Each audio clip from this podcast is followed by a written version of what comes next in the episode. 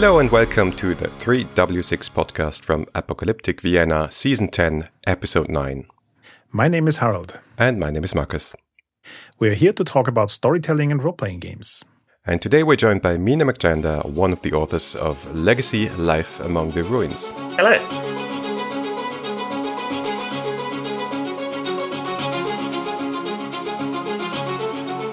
For the benefit of our listeners who haven't heard your name before, could you tell us a little bit about yourself?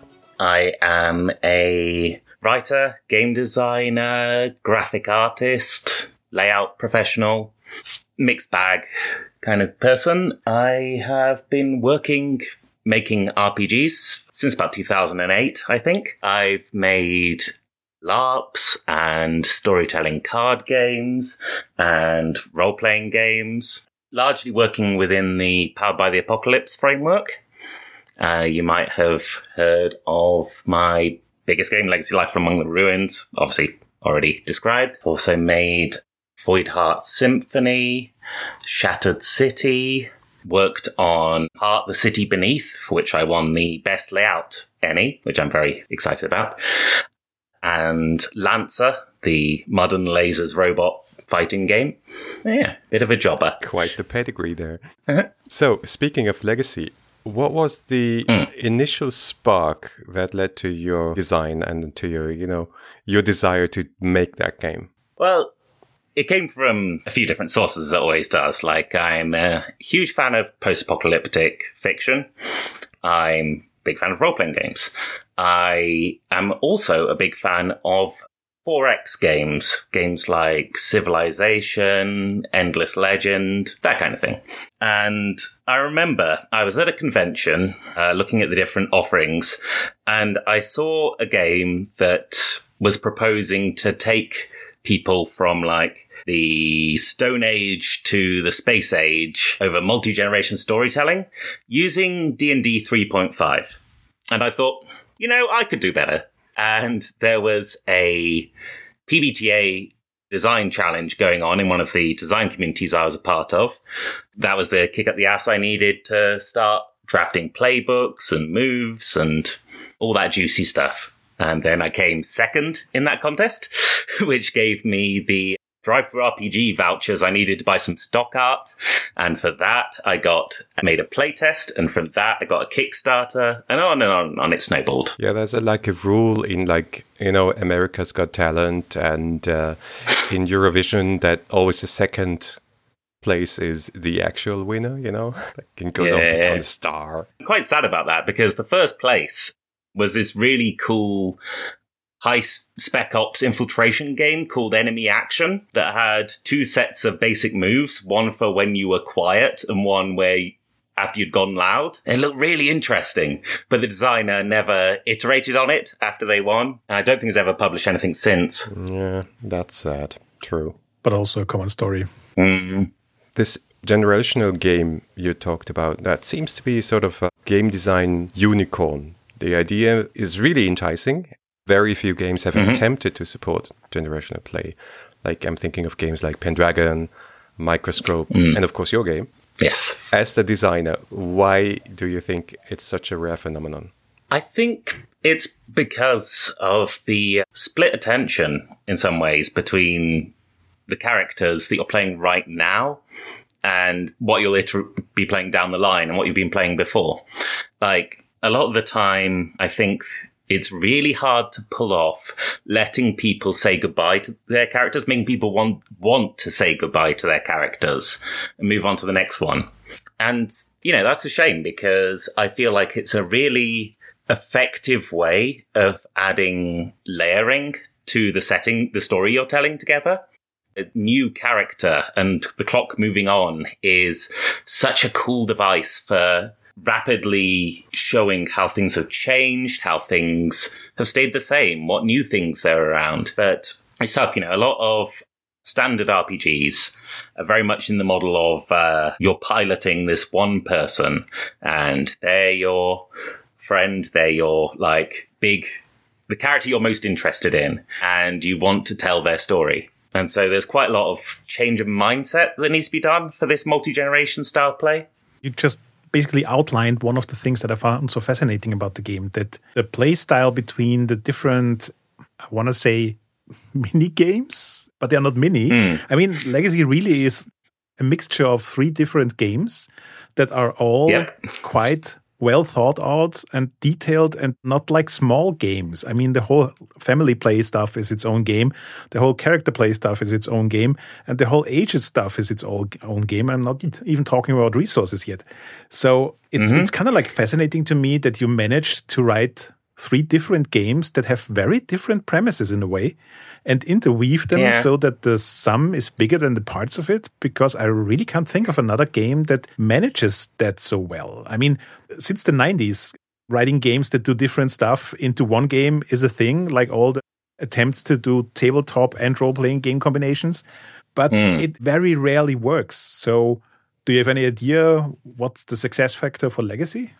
One of the things that was a bit of an inspiration for that was Burning Wheel, for one thing, the Luke Crane RPG that was extremely modular. That was one of the things that stuck out to me when I was playing it. And honestly, that's quite a that's in some ways provides an answer to your question. Like what that game showed is if you have like a central core mechanic, a central core thing that you're doing in Burning Wheel, it's challenging characters' beliefs, and doing challenging things in order to advance and test their instincts and all that sort of stuff. And that happens no matter what area of the great game you're in. In Legacy, I think I really got a lot of a leg up from the uh, PBTA framework that you're keeping with this, you know, standard roll mechanic at all times, that you're keeping with the standard principles and agenda at all times. I think you really need this core reason why you're playing all of this and you need each of the subsections of the game to feed into that and address those themes in a interestingly different way. Do you think he could have built it with I don't know Blades in the Dark as well? I think plausibly. Blades wasn't a thing when I was first making Legacy, and the thing about Blades in the Dark is it definitely adheres to the same sort of it kind of has this assumption, right, that you're going to be having multiple characters, that you're going to have characters in common as a crew work together and like put them down and pick them up and all that sort of thing with things like the where you get filled with stress and you have to leave the score and that kind of thing. And that sort of troop play mechanic is one of the very key ingredients in the special source of Legacy. I think if I was making Legacy in Blades in the Dark, it would be a, have a lot more of a procedural focus, as in most of the gameplay is the characters going out and doing something, probably like delving into the wasteland or something. But I think then you'd end up something a bit more like a Mutant Year Zero or what have you. Whereas one of the things that really appeals to me about Apocalypse World in particular is how the characters aren't part of a party. They different movers and shakers in this single community and they all have these tensions with each other, these PC NPC triangles, that kind of thing. And I really wanted that in Legacy. I wanted the factions to fight and be friends. I wanted them to have their own spheres of interest and their own interests in general, their own agendas. So that's quite a bit harder to do in Blades. In Blade, Blades really works best when all of the players committed to the same goal, I find. Yeah, speaking of that, I find families, if I were to describe them in board game terms, they would be super asynchronous. Each of them have mm. a very distinct theme and mixing them sort of creates the world. Yeah. And, and can Absolutely. Yeah, and, and you can come up with wildly differing setting elements there. So in design, how do you balance that not not in the sense of power levels but in the sense of that mm. in the end whatever families you mix together it will create a world that makes sense that creates a fun experience. Can you talk about that?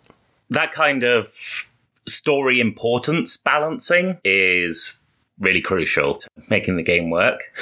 And A large part of it, honestly, is giving the individual play group the tools to address those concerns themselves. So part of that is how every playbook is labeled with a marker of like what sort of weirdness you're dealing with here. Because, you know, I was very cognizant that if someone is like playing post-apocalyptic scavenger and wants to, I don't know, play something like Mad Max or uh, the Book of Eli or whatever, someone else coming in and saying, I want to play Aliens, really doesn't vibe with that. And so I wanted to make sure that that was clearly signposted so that groups could go into that eyes open. A lot of it also is the world building process of each faction giving you a sort of palette of its own colors to mix in when you're creating the world to begin with and when you're returning to that world creation step later on as the ages turn, etc. Essentially, everything needs to interact with everything else and everything needs to be complicated by everything it touches making sure that no one sort of goes through that process unscathed. Everyone has a bit of the other families in them in some ways. And I mean, as to sort of narrative importance, sometimes it's just a matter of um, letting someone be the villain or what have you. There's a couple of playbooks I point to, in particular, the Tyrant Kings, for example, or the um, the Deathless Elite are two very clear. These are going to be like a rock thrown on your map that's going to sort of twist it and distort it and draw everything around it to it. And part of that is just making sure that their mechanics kind of rely on other people interacting with them. So they can't just go out and uh, stomp on over everyone. People kind of have to work with them for them to be as strong as they could theoretically be. Another one, for example, that I've seen some friction with in playgroups is the Order of the Titan, the giant monster hunters. And there have been GMs who have you know, posted in the Discord that they can't see how adding this giant monster hunter faction to the game and consequently giant monsters, how that couldn't end up with those people being the protagonists of the story. And, you know, that's fair. I mean, I think that there are GM things you can do to mitigate that. But my advice to those people is like, put this playbook to the side for now. Like you're as the GM, you're a player too. If you're not having fun, that's something you should bring to the group, kind of thing. Speaking of families, I mean, character play, family play, and ages are like three distinct levels of time span, I would almost say, in which you play. Mm-hmm. Was there any starting point for you? Did you start with family play and then added character play, or did it all happen at the same time and you juggled it in your head? I think the ages concept came first, but its mechanics kind of came last, if that makes sense. Like, I definitely wanted to tell the story in snapshots, kind of thing. Like, you tell this multi generational, multi century, whatever story by looking at a year at a time. And so I think characters came second, honestly. Like, the key thing is always um, when you sit down to write a role playing, you have to think about who are the characters? What are they doing? Why should the audience care? And once you got that, it's then, and then realized that the families could act as quite a sort of nice combinatorial element on top of that. Like you stick this family on this character and it becomes something very different to that character in a different family. And so, you know, I could cut down, I could create a much more diverse array of archetypes that way. It was very exciting. it's interesting. I, I haven't at all seen that or made that connection in my mind that it's kind of like Alas for the Awful Sea, where you stick together a mm. character mm. by combining two elements. Very interesting thought. Yeah. Like in gameplay, I like to say that um, each individual character is like a lens that you see the family through. Like, how does this family look in this age when I'm playing a leader of them? So I'm getting involved in the internal fo- politics of the faction versus this next age, I'm a scavenger out there in the wasteland working for this family.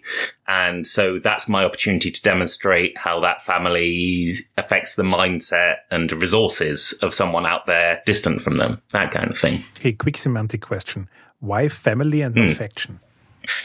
I wanted to create a kind of it's a, it's a vibe based thing, right? Totally.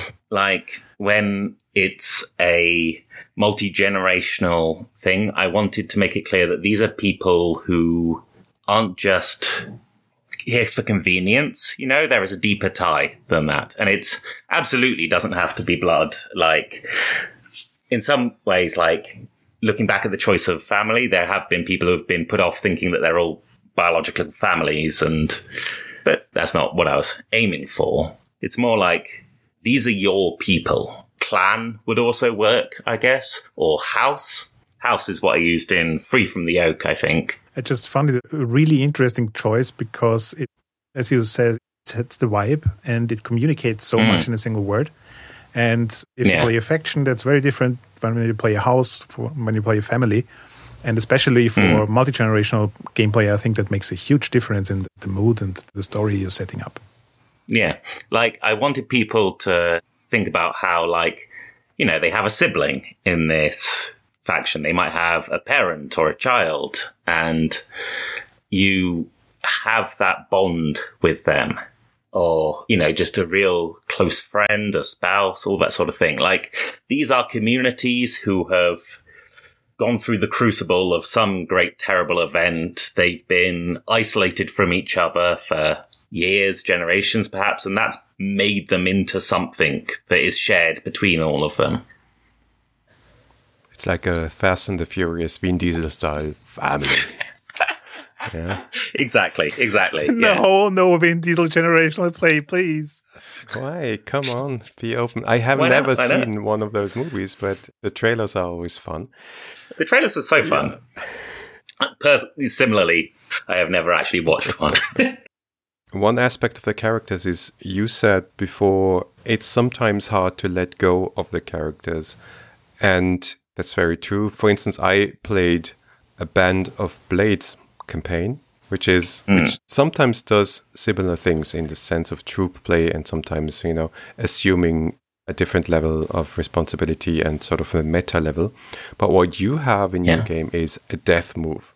That's very mm. different from any other death move in PBTA. Can you talk about that? Yeah, my feeling was like I've had characters die before in other games, you know, just a roll that goes badly in a combat or what have you.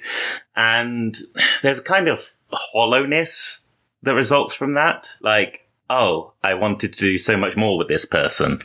And I kind of wanted to make sure that we the players sort of sat in that for a bit, that you actually explored as a table what it means that this person is now dead. You know, that what have they achieved? What have they accomplished? What's the capstone on their story? And the death move was a great way of doing that. Like, you won't just get written out of the narrative, you'll achieve something, and that thing will probably last. And part of the design there is that you can choose to die whenever you take harm. Like you've got five harm boxes, each with different descriptions and things that they mean. You could always just choose to mark the dead box when you take harm.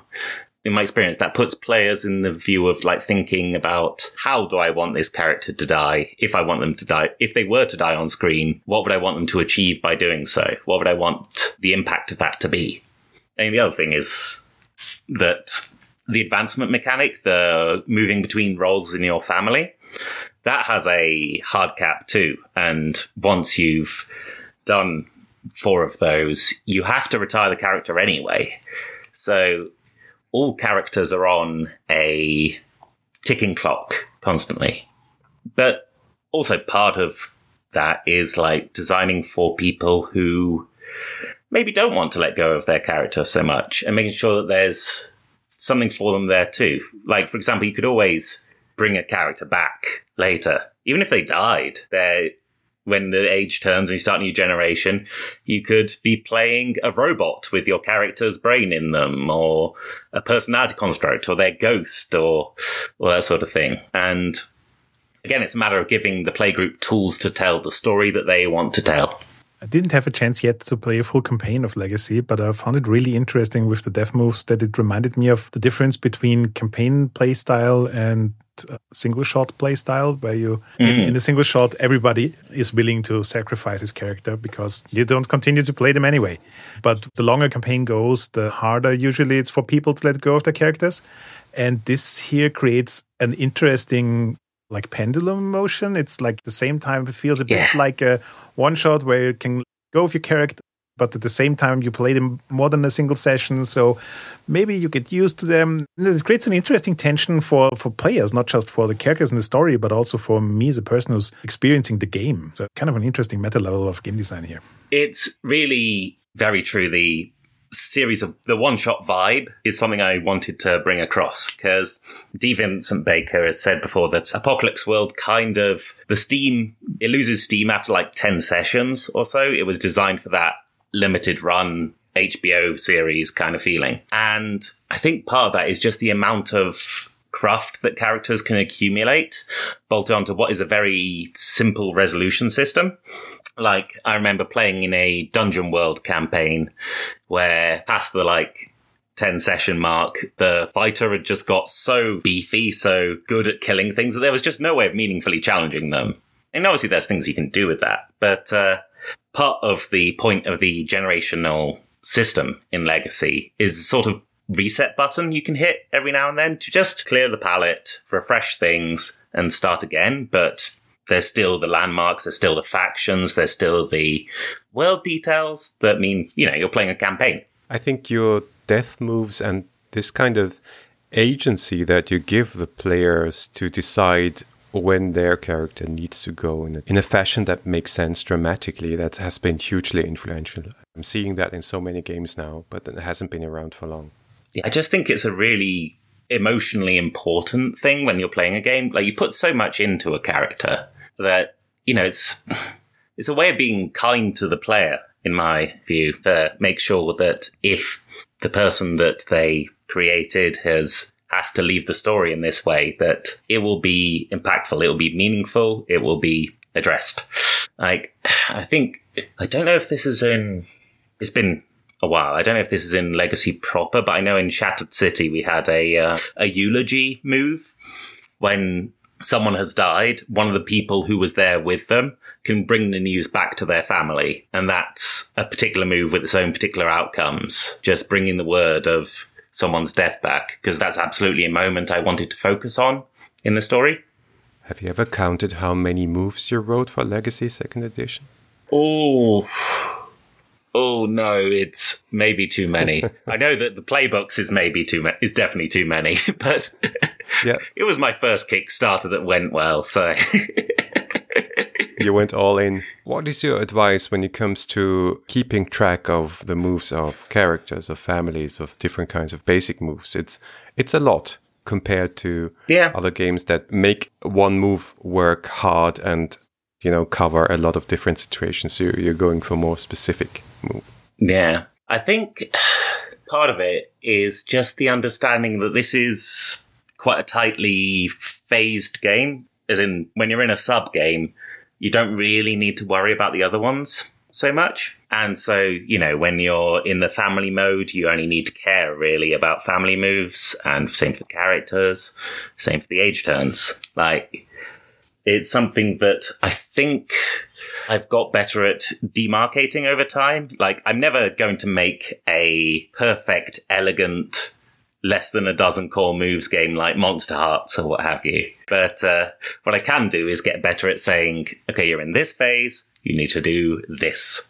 And you don't need to worry about everything else. As you mentioned in the beginning, you need kind of like a unifying philosophy to tie all these different parts together. Mechanically speaking, are these moves? Because it feels like the pure DNA of the game from a PBTA perspective isn't that complicated. It's mostly hmm. moves you have to deal with and tags for resources and stuff. Hmm. But there's just tons of moves. so Yes. it creates its own complexity by being aware of all the moves and distributing responsibility to remind people of moves and stuff like that Yeah. but it feels like moves are the, the core DNA that ties all the different aspects of the game together. For me, my conception of what PBTA means isn't so much about moves or a dice mechanic or anything of that. It's about how the game works. It's about that you're telling a story together and occasionally when you describe something in particular in the story, the mechanics happen and then flow right back into the story. And that, well, for one thing, that as a guiding ethos works great to bind things together. But then there's also a mindset I had writing most of the moves, writing all the moves really, is I want to focus on like the history and legacy over the precise minute details of a scene. I wanted like moves to generally resolve a question for the players and that's things like the battle move uh, seized by force, I think, or maybe claim by force. Again, somewhat spotty memory, deals with your attempt to kill, capture, or drive off an enemy in a single roll. Like, I'm not about playing through the single sword swings or the single bullet fires. It's about getting to the point of what does it cost you to do this? And what impact will this have going forward? The way I like to think of PBTA play, it's a lot like an improvised performance at a theatre, right? Where you're all your characters improvising the story with each other, but you have some basic rules set up. Like, say, for example, there's a X marked out on the floor. And anytime someone stands on that, spotlight will illuminate only them and they can deliver a monologue. And then once they walked off that spotlight, we return to normal. That's a move to me in PBTA terms. If that makes sense. Nicely put. I mean, you now touched on something that I also found very fascinating with the resource system, and that is your philosophy on designing moves very purposefully avoids too much detail to to granular level. Like the whole game is concerned about a certain level of abstraction, and then it's getting more and more and more abstract. And with hmm. resources, mm. I found this very interesting. At the same time, you use terms like resources and gear and lists that kind of feels like mm. it's more micromanagement, but it isn't at all. Mm. Um, and I think it's super important to make the family phase work because without the like resources and scarcity topic, the family just doesn't have enough things to quabble about. Right. And at the same time, it creates kind of like a situation where in normal PBTA, if you have this, like everybody's looking at the GM, now it's time to do something, feels like this here is a kind of escalation to the next abstraction layer. So if you're playing as a character and you're not sure what to do next, stop character play and think about family play. If you don't know what to do as a family, think about ages and so on. And that, that kind of like creates a very interesting spiral. And I'm not entirely sure where resources sit in that spiral. It feels like they sit everywhere and at the beginning and probably also at the end. Yeah, that's a really interesting point. Yeah. Obviously, they're, they exist on the family's character sheet, etc., the surpluses and needs. But really, they're about the family's posture in the world, you know? What do they have? And what can they provide to others, or what could others want to take from them? Hmm. What do they need, and how could they address that? And it's more like kind of an agenda for the family that, like, every time you look back at the family, like, okay, we have these things and we need these things. And maybe we have these things saved up because we're going to build something incredible with them, or maybe they're free and can be used to, you know, achieve something temper, something in the world, or can be traded or spent. It's, I don't know, a lot more about the question of what does it mean to have this and what does it mean to lack this that flows out. It's story. You know, it's giving story elements to their sort of prominence. And it's like the difference between saying that my character carries a sword and the sword is two handed and does a d8 of damage. And the, my saying my character carries a sword and the sword is ancient and an heirloom and somewhat rusted. Legacy would give you a, the second one, you know, and that would be the entire stat line for the sword. And that's what's important. And I think it works perfectly because it emphasizes elements about that object that are interesting to bring into a story, but not interesting mm. in let's fight fight situation. Yeah. And as you already mentioned, fighting is a single roll, a move that's not mm. like taking you 10 hours to do. So whatever keeps the story more interesting is more important information than if it does more or less damage. Absolutely. And yeah, the resources, I think the fact that they are there to add color and flavor, their paints in your palette as players and as a GM, that helps them inform every layer of the game. I want to come back to something you said in the beginning about the turning of the age, where you said it was first in your mind and last in the mechanics. Can you explain yes. more why that was the case? So, obviously, I wanted to make generational play as a big thing. That's going back to some of the inspirations, things like A Canticle for Leibowitz, one thing is a wonderful book about uh, post-apocalyptic monks who make illuminated circuit diagrams to preserve them for the future. But that's told through multiple generations is, you know, the snapshots over time. So obviously that's what I want to play to feel like.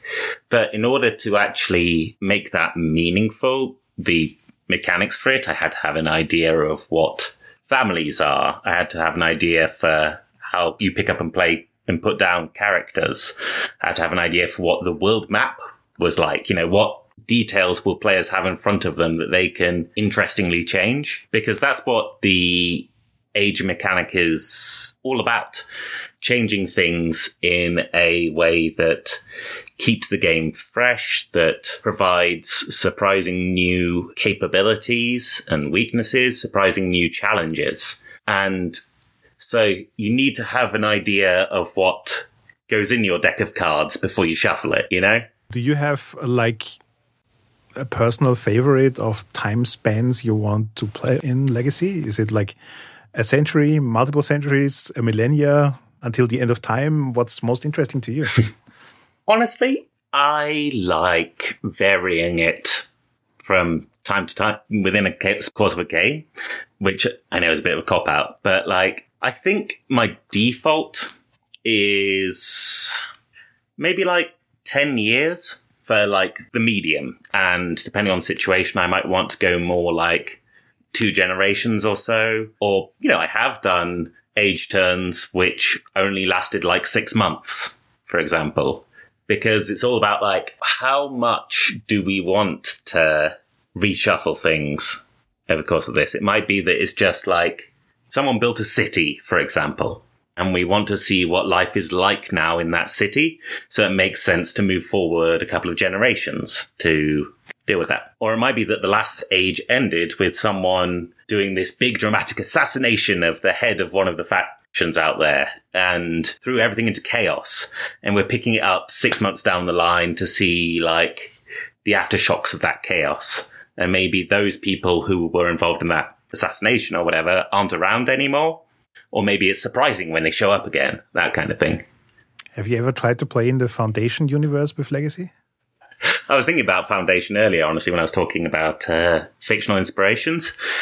I haven't because generally I tend to want to go more about like the weird monstery post-apocalypse kind of thing. But it's a thought. Anything where it's all about like now we're going to return to those people and see how they've changed can be a good fit. I mean, that's why we did I did the whole Worlds of Legacy project of like different supplements focusing on very different settings and time spans. You have a sample setting in, in second edition, but the whole book is really a huge toolbox. Absolutely. I'm sorry, I'm not familiar with first edition, but did you ever have just one setting in mind? Did you ever? Oh, absolutely not. Your mind? No. okay. No, no. Like I really, really love the session zero feeling of sitting down as a group and saying, okay, what's our world? What kind of thing are we going to tell stories about? And part of that is just, you know, writing to my strengths. I think I'm pretty good at writing tools and not very good at writing setting, or at least I'm not very confident about writing setting. And fundamentally, from my experience of playing White Wolf games and such, you can have dozens and dozens of books of potentially well written setting. But if the people at the table haven't read the same books as each other, and if they're not holding those books in their mind at the time, it doesn't matter. It's kind of wasted effort. I always thought that a setting that you created yourself that you and your friends made together that you own is always going to feel more interesting, more powerful to you. It's like we always discuss and joke that PBTA is more about genre than setting. And I totally mm. agree with what you just described. Especially the World of Darkness example is a very good one. I mean, it works as a business model because you can write millions of supplements that people will want to buy and read, but nobody will have ever read the same stuff and remember the same things. So you create this weird kind of hierarchy of people who know more and who know less and everything. And that's a gate, being to the setting or the game itself again. And all that falls away if you create your own setting and it's just much more invested in it. Absolutely. But at the same time, as a game designer, honestly, writing a toolbox that allows to do all that is much more work than just coming up with a single simple setting and throwing that on Kickstarter and seeing if it sticks and do the, all the heavy lifting later on. So I'm I'm kind of in awe that you did all the work first, um, and then yeah. just put a sample setting to it. yeah, the writing for writing the quick start for the book, for example, the endless night setting. That was mainly just a matter of like I grabbed four of the family playbooks at random sat down with them and thought, okay, what sort of world would be interesting to see these people in? And went through the session zero procedure basically on my own, but like left gaps for players to put their own stuff in. But I know, like for me, when I am creating something like characters, setting, factions, etc., there's a procedure that I have to work through. I'm not good at like making up ideas ex nihilo, you know, the tyranny of the empty page and all that. I figure why not just put the procedure in the book? I have done games with a more baked in setting. In Voidheart Symphony, for example, it's set in the modern day. There's this extra dimensional force making things rubbish. You're playing average people who have touched this void in some way or another. But again, even there, like there's a key element of the players sitting down and creating their city together, even if you know what the general state of the world is. On the other hand, your game is fantastically well supported for like a PBTA game. There are source books. Uh, you mentioned the games you've written based on that system or as a continuation of that design process. How do you see the state of legacy today and what does the future hold? Yeah, it's interesting. I just wrapped up a year long, I think, legacy campaign that I was, I got to be a player in for the first time. And that was very exciting. And, you know, looking back at it, there's always things of like, this isn't working as well as I intended. Oh, this feels interesting to experience in this kind of way. I would have wrote this differently. I've made it more streamlined, but also it's a real good game. I really enjoyed it.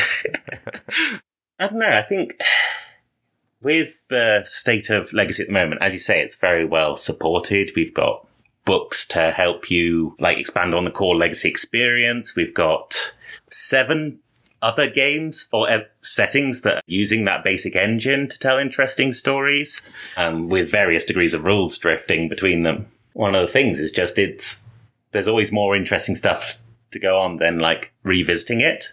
But I would like to revisit it down the road.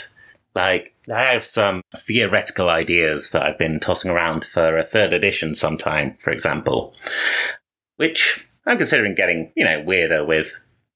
Like, for example, trying to make a PBTA game where maybe you don't have character playbooks anymore. Maybe you just have the family and then characters are specific roles that have their own, their baked in rules. I've been playing quite a bit of Ben Robbins' Kingdom, for example.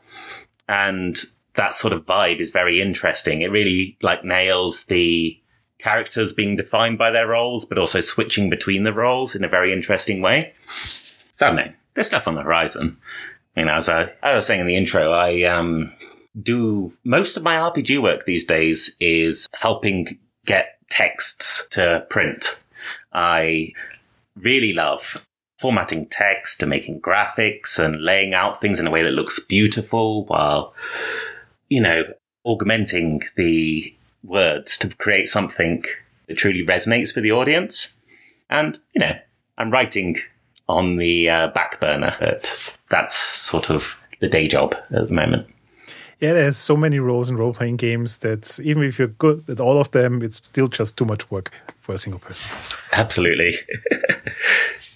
and yeah, I mean, that's one of the reasons why Legacy was able to be as well supported as you say. Like, I did the writing and the layout and the marketing and the fulfillment and the Kickstarter running and all these roles together. And that definitely helped keep costs down, but it was a real recipe for burnout. Yeah. So I find like doing like one of those things for games that other people have written is a benefit. It keeps the burnout away. Well, I think we're through all of our questions. And my personal closing remark is I would really, really, really love to see a third edition of Legacy. First, because Legacy, and second, because an indie game with a third edition would just warm my heart. Absolutely. We don't tend to stick with projects as indie developers. It's very much this sort of fire something off into the ether and then chase after the next shiny thing. And I definitely think it's a real strength of Legacy that we stuck around to give it a second edition, that I stuck around to write all these extra books for it and give it the support that it has. I would really, really love to return to it again. Thanks for listening to episode 9 of season 10. We'd love to read your feedback on our website at 3w6.fm or you can write us an email at hi at 3w6.fm. If you like this episode, please rate us on Apple Podcasts or on Spotify. Or even support us on Patreon. Thank you so much, and until next time.